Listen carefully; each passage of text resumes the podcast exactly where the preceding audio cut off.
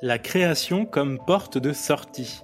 La création qui fait rêver, la création qui fait vendre. Dans les agences, la crise n'en est pas une. Les comportements évoluent, la publicité s'adapte. Qu'est-ce qu'un créatif en 2021 Comment susciter le désir en soi et pour les autres? Était-ce vraiment mieux avant? Rien n'est moins sûr. On en parle avec notre invité Olivier Altman, cofondateur de l'agence Altman et Pacro. Bienvenue dans Le Planning, votre émission de la rédaction de CB News, produite en partenariat avec Audion. Pendant une demi-heure, nous éclairons les enjeux de notre marché, essayons de comprendre les innovations qu'il traverse et tentons d'arrêter le temps pour mettre des mots sur demain. Nous nous intéressons aux acteurs qui ont des choses à dire, qui n'ont pas perdu la foi, dans un marché chamboulé, chahuté par les circonstances, un marché qui doit muter. Ici, dans le planning, prêtez l'oreille aux acteurs qui rêvent, imaginent et créent notre monde.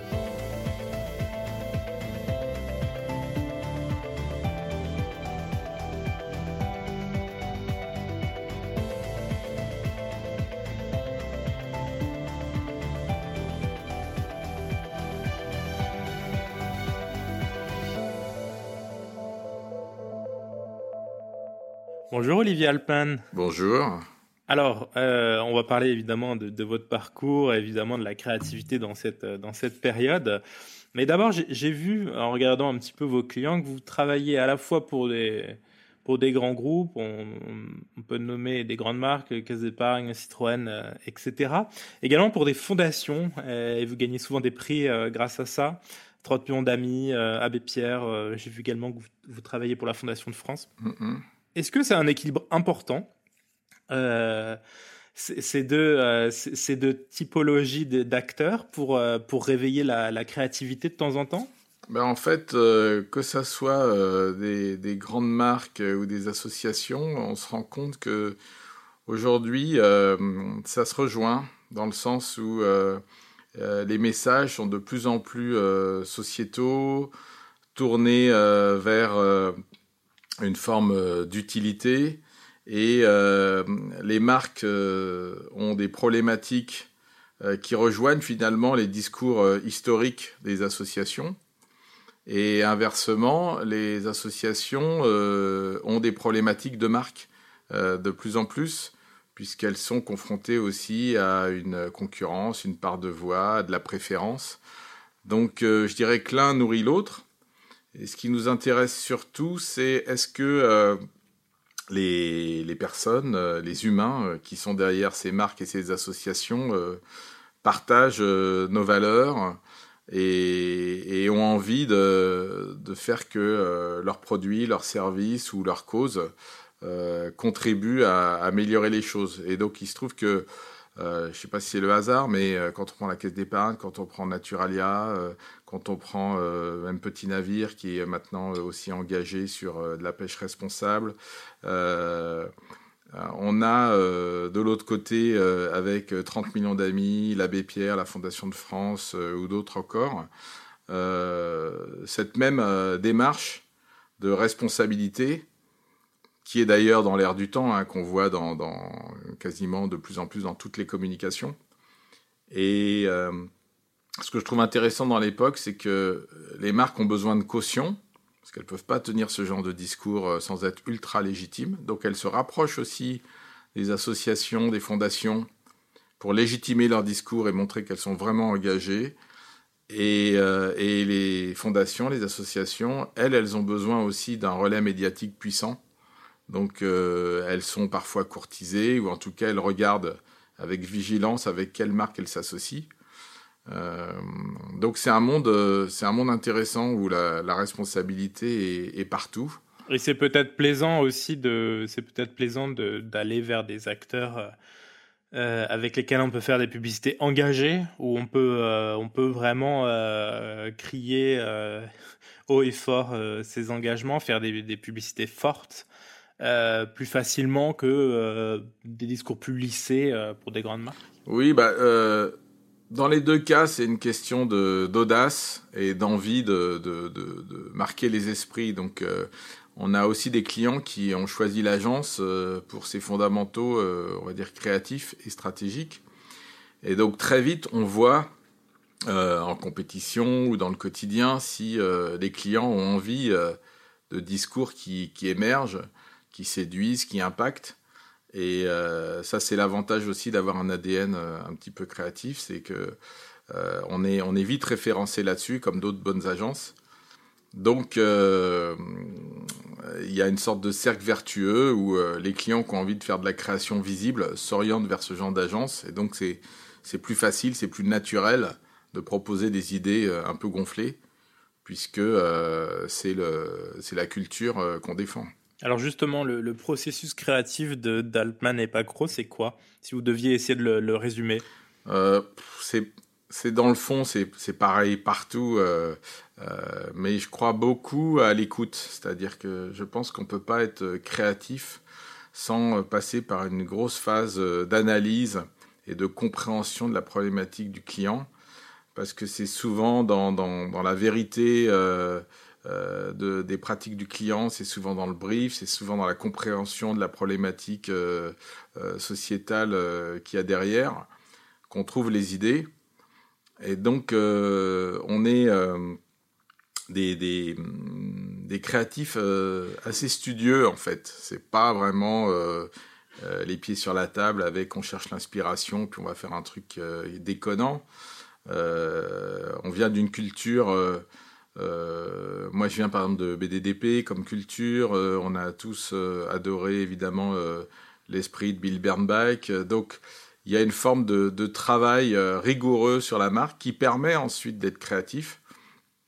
Et puis, euh, tout, le monde, euh, tout le monde dans l'agence s'intéresse à la création et est créatif. C'est-à-dire que la créativité, c'est pas cantonné uniquement au département création, mais si au niveau du planning, au niveau du newbies, des commerciaux, il n'y a pas l'envie de trouver des grandes idées, et il n'y a pas la liberté à chacun de proposer euh, une idée, une inspiration, un insight. Rien ne sort. Donc, euh, de nombreuses fois, euh, bah, l'idée, oui, elle est venue du planning. Un commercial s'est dit, tiens, j'ai pensé à ça, le créatif aussi. Et donc, à la base, il faut être à l'écoute vis-à-vis du client, mais aussi à l'écoute en interne. Pour se dire, tout le monde a le droit de, réfléchir, d'avoir une idée, les plus jeunes aussi comme les plus vieux. Donc il n'y a pas de, recette miracle. Je dirais que c'est souvent beaucoup de, travail et de transpiration. Euh, et moi, j'ai vu dans, ma carrière que les, créatifs les plus brillants, c'est surtout euh, ceux qui travaillent plus que les autres. Si vous aviez euh, une publicité emblématique, très symptomatique de, ce que vous venez d'expliquer, ce serait, laquelle? Ben, euh, de l'agence, celle qui a eu euh, le plus de visibilité, euh, c'est notre campagne pour 30 millions d'amis, où on faisait chanter les abandonnistes d'animaux We Are the Champion pour révéler à la fin que la France était championne d'Europe de l'abandon. Et voilà, on a plugué une information qu'on a glanée sur Internet. Donc c'est parti d'un créatif qui s'est dit, tiens, j'ai vu que euh, avec 100 000 abandons, la France était championne d'Europe. Donc, il a fait le brief à partir de ça. Euh, ensuite est venue donc cette idée de, de, chanson décalée. Euh, les commerciaux se sont battus pour trouver comment obtenir les droits de cette chanson pour une grande cause, donc quasiment pour zéro. Donc avoir Queen pour quasiment zéro euro, c'était assez inespéré. Donc euh, l'agence s'est démenée avec des relations. Et, euh, ce sujet, euh, finalement, très viral, puisqu'il y a eu, je crois, 40 ou 50 millions de vues, a fait bouger les lignes au niveau de la société, puisque des députés se sont emparés du sujet et euh, se sont dit, c'est vrai qu'il y a un problème euh, en France, il faut qu'on légifère, il faut qu'on agisse. Donc euh, c'est devenu un projet de loi à l'Assemblée. Et un an après, je crois, ou peut-être même moins, euh, il y a eu un texte de loi qui a été voté avec euh, pas mal d'unanimité pour euh, justement lutter contre les abandons, le trafic d'animaux, etc., l'exploitation des animaux de cirque. Et donc c'est typique euh, de ce qu'on aime faire, c'est-à-dire qu'on a, un impact créatif, mais on a aussi un impact euh, sociétal. Et ce qui est chouette pour les agences de pub, c'est qu'aujourd'hui, les, annonceurs sont très demandeurs de ce genre de démarche. Le public est très réceptif aussi. Alors, faut pas faire du greenwashing, faut pas faire du social washing. Mais quand les planètes sont alignées et qu'on a le sentiment d'au-delà d'une belle campagne de pub euh, qui rapporte des prix, euh, etc., euh, on fait un peu bouger les lignes, on se sent encore plus responsable qu'avant. Donc c'est une époque qui est, compliquée parce que on peut aussi se faire très vite bâcher sur les réseaux sociaux. tout le monde est très tendu sur la communication et certains accuse la publicité d'inciter à la surconsommation. Mais en même temps, la publicité aujourd'hui, elle peut être euh, extrêmement appréciée quand elle euh, défend euh, des justes causes ou quand on voit qu'il y a des marques qui, pendant le confinement, ont eu des actions très utiles, très pragmatiques, avant même certaines mesures gouvernementales.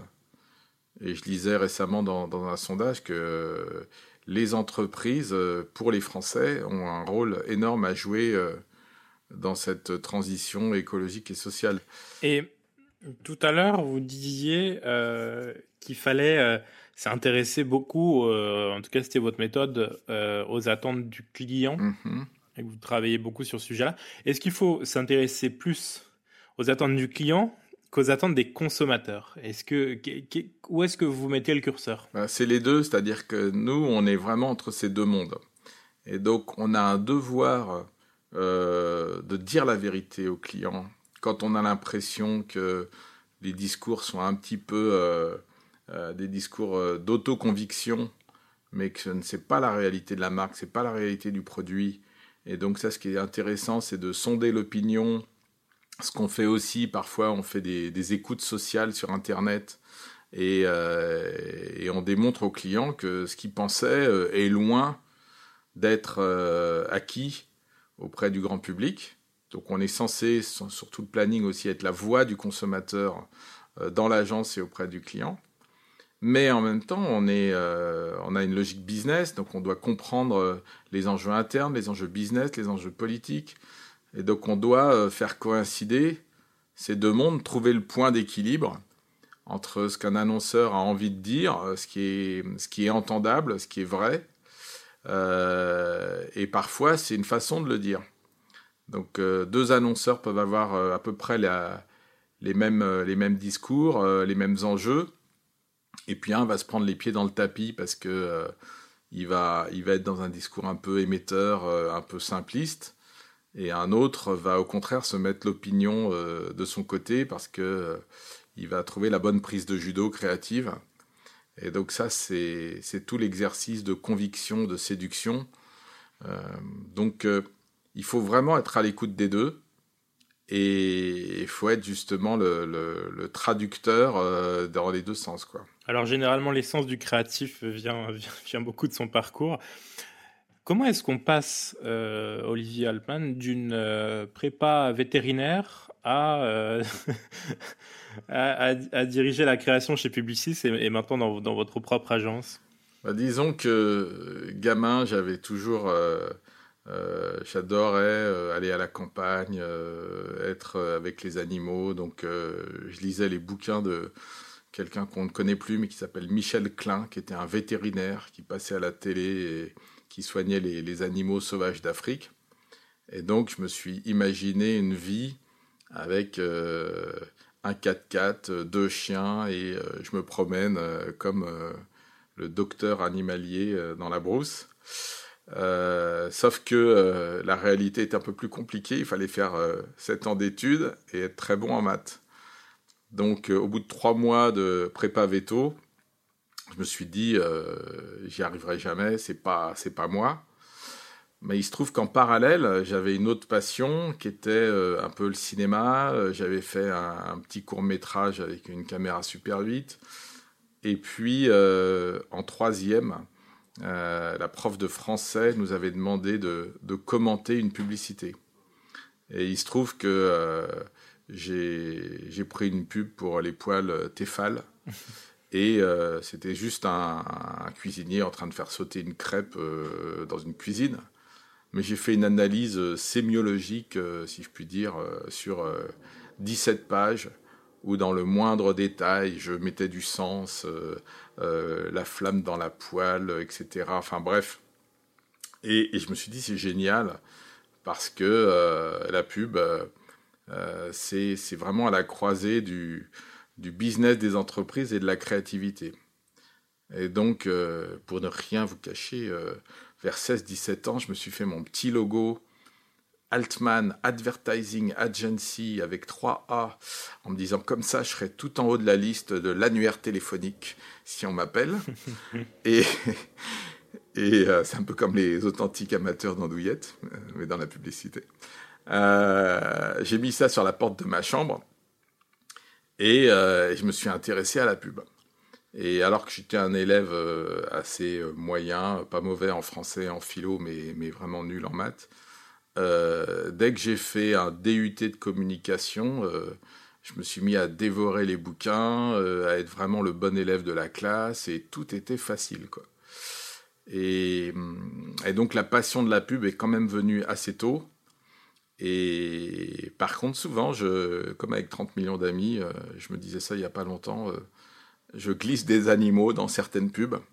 Euh, au-delà du fait qu'on sait que c'est une grande source d'agrément, mais un de mes premiers spots de pub, c'était pour les sacs poubelles en bag et il y avait un chien, un berger malinois accroché au sac poubelle, suspendu en l'air, dans lequel il y avait un, morceau de beefsteak pour démontrer la résistance du sac.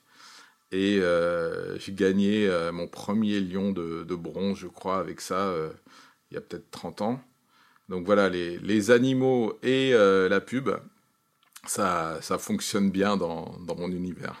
Comment est-ce qu'on choisit la publicité plutôt qu'un autre art qui, lui, n'est pas mercantile?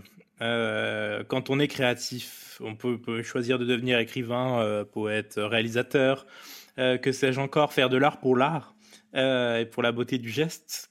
Mais c'est un, un, prisme particulier de, faire de l'art pour vendre. Euh, quel, est, le déclic? Comment on se dit, moi, j'ai ce rapport business quand on est plus jeune? Bah, euh, Dans le fond, euh, peut-être pas pour tout le monde, mais derrière chaque créatif, il y a quand même l'envie d'être un peu reconnu sur une dimension euh, personnelle, en tout cas avoir besoin d'exprimer quelque chose de, personnel.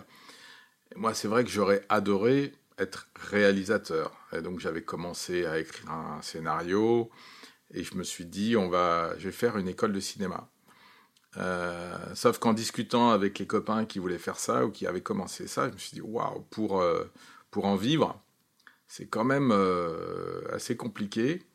Euh, J'avais un copain qui avait fait l'école Louis Lumière et puis euh, je me disais, euh, il finit cadreur dans une émission de télé. C'est pas tout à fait l'ambition.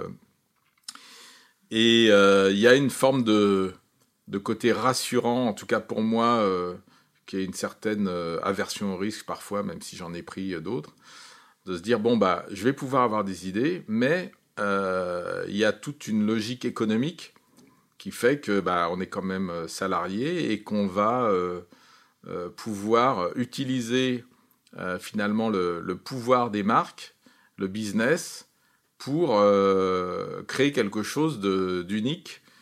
Et c'est assez fou parce qu'un créatif, bah, les pieds sur la table, il peut vous dire alors on va faire un éléphant qui vole, et puis qui va se prendre un mur, et puis il va se passer ça. Et puis autour de la table, il y a plein de gens sérieux en costume qui disent ouais c'est super et vous vous retrouvez un mois après avec euh, euh, en train de filmer un éléphant qui vole et qui se prend un mur. Euh, donc on est, on est quand même à la croisée des chemins. Et ça, c'est inespéré parce qu'on a une partie du cerveau connectée à plein de marques différentes, plein de problématiques, à l'économie, donc, et puis une autre connectée euh, aux artistes, aux photographes, aux réalisateurs, euh, aux ingénieurs du son, aux compositeurs. Donc, on est la plateforme qui, fait cohabiter ces deux mondes de la même façon que je vous disais tout à l'heure, euh, il y a le grand public et il y a les annonceurs. Bah là, il y a l'économie et l'artistique. Et il se trouve que ça ça correspond bien à mon cerveau parce que en toute intimité, par exemple, mon père, il était à la fois peintre et chef d'entreprise. Donc il adorait peindre depuis son plus jeune âge, il aurait adoré être artiste, et puis en même temps il allait au boulot, il avait une boîte dans la sidérurgie à gérer, boîte familiale. Donc il y a une forme de, de schizophrénie ou au contraire de, parallèle à mélanger ces deux mondes. Euh, le monde de, la raison, de la, des chiffres euh, et de celui des idées qui est totalement euh, immatériel. On dit parfois qu'un bon créatif, c'est quelqu'un qui sait dire non à, son client. Qu'est-ce que vous en pensez? Je ne sais pas si c'est un bon créatif, mais plutôt que dire non, euh, c'est de donner envie. C'est-à-dire que on convainc pas les gens en disant euh, c'est nul, vous avez rien compris, euh, non, on fera pas ça. mais par contre, faut comprendre derrière la demande quelle est l'attente de l'annonceur et lui dire ok, j'ai bien compris l'objectif, mais la solution c'est pas celle-là. Et souvent le, problème vient qu'on raisonne plus en, termes de moyens qu'en termes d'objectifs. Donc si à un client, vous lui dites euh, OK, vous avez un enjeu de rassurer ou de ceci, de cela, on va y réfléchir, euh, mais laissez-nous la solution. Euh, ne faisons pas des, monstres en réunion créatifs en, dessinant des, chameaux à la place des chevaux. Donc, moi, j'ai du mal de toute façon à être dans le non et dans le conflit. Je préfère me dire il y a un enjeu on va, on, va, on va y réfléchir, quitte à revenir en disant, en effet, si on fait ça, c'est plus, c'est plus possible de faire ce que vous avez acheté. Il faut faire autre chose. Souvent aussi, le problème vient du fait que on, aime tellement une idée qu'on n'a plus envie de, l'abîmer, mais que pour qu'elle existe quand même, on fait des compromissions, des compromissions. Puis à l'arrivée, on fait un monstre. Donc il y a un moment, et ça c'est le job du directeur de création, de dire on arrête, on arrête l'acharnement thérapeutique, on repart d'une page blanche, parce que là, on fera ni bien pour l'annonceur euh, tellement euh, euh, on est dans la contrainte, ni bien pour l'idée, puisqu'elle ne ressemble plus du tout à, la pureté qu'elle devait avoir originellement. Dans, cette période, disons-le, vraiment de, merde que nous vivons en ce moment, est-ce que c'est plus dur pour un créatif de créer? Je pense pas que ça soit le, le, Covid ou le confinement ou le couvre-feu.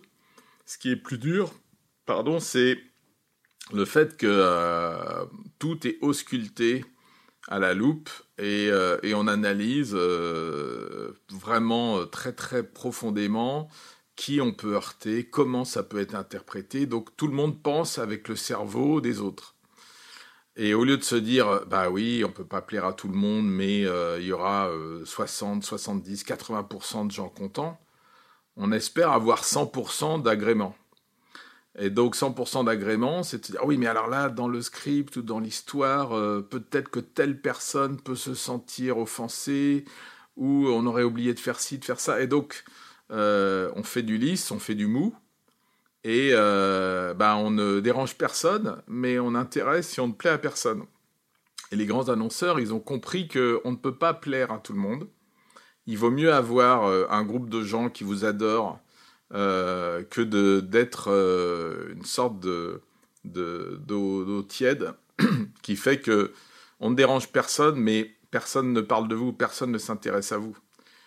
Et donc les grandes marques euh, comme Nike ou des marques très engagées comme Patagonia ou euh, je pense à Burger King, elles savent qu'à un moment, euh, il faut avoir une sorte de fan base, en tout cas un groupe de gens qui est très fidèle et ce noyau dur, c'est les meilleurs évangélistes de votre marque. Donc pour en revenir à la question, je pense que ce qui est plus dur, c'est l'époque des réseaux sociaux, l'époque du politiquement correct, l'époque de l'autocensure l'époque de la bien-pensance, ça, c'est compliqué pour la création. Par contre, euh, être créatif euh, chez soi euh, sans être à l'agence, avoir des délais parfois plus courts ou des moyens de production plus légers, je dirais que ça, ça fait partie de notre challenge. Et c'est souvent dans la contrainte qu'on trouve des idées. Donc, parfois, les grandes idées, elles naissent de, de, contraintes très très serrées, que ce soit sur les moyens de production, parfois sur les délais. Et euh, voilà, donc c'est plus l'époque qui, comme je le disais au début, est à la fois porteuse pour euh, faire des, créations qui, ont un vrai impact sociétal, et paradoxalement qui est aussi très frileuse pour, euh, pour avoir des idées qui, qui parfois secouent un peu l'opinion. La publicité, c'était mieux avant? Bah, Quand j'ai commencé, on me disait déjà ça. Donc euh, maintenant, je fais un peu vétéran, mais quand j'ai commencé en 87-88, euh, les, créatifs seniors, les directeurs de création me disaient Ah, euh, les jeunes, vous n'avez pas de chance. Avant, on se marrait beaucoup plus. les clients achetaient tout ce qu'on voulait. on avait trois mois pour faire une campagne. Il y avait des moyens. Et puis, je pense que chaque génération a un peu le sentiment que c'était mieux avant parce que c'est relié pas tant à une façon de travailler, mais qu'à une forme d'insouciance aussi de la, de, de, la personne. Quand vous avez euh, de 25 à 30 ans, 35 ans, vous découvrez le métier, bon, bah, c'est génial, votre première création qui est produite. Euh, donc, je pense qu'il y a, il y a dans nous tous une forme de nostalgie sur une période euh, un peu de jeunesse insouciante mais euh, c'est toujours bien aujourd'hui, puisqu'aujourd'hui, bah, avec Internet, avec euh, tous les moyens qu'on a, avec le fait qu'aujourd'hui les annonceurs nous laissent avoir des idées qui vont bien au-delà de la publicité et des moyens. moi, quand j'ai commencé, jamais ça me serait venu à l'idée de proposer à un client de repenser son produit, d'inventer un service, de lui proposer ce qu'on appelle une activation ou de faire un coup. Euh, il fallait remplir une case avec un format.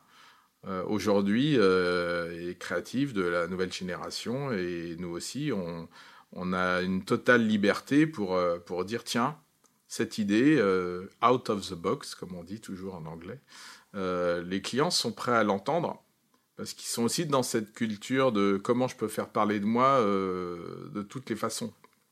Donc ça, c'est nouveau et c'est très excitant. Euh, et puis après, je pense que euh, il faut un peu sortir de cette période un peu, un peu noire, un peu morose, et se projeter dans, dans, dans deux, trois ans.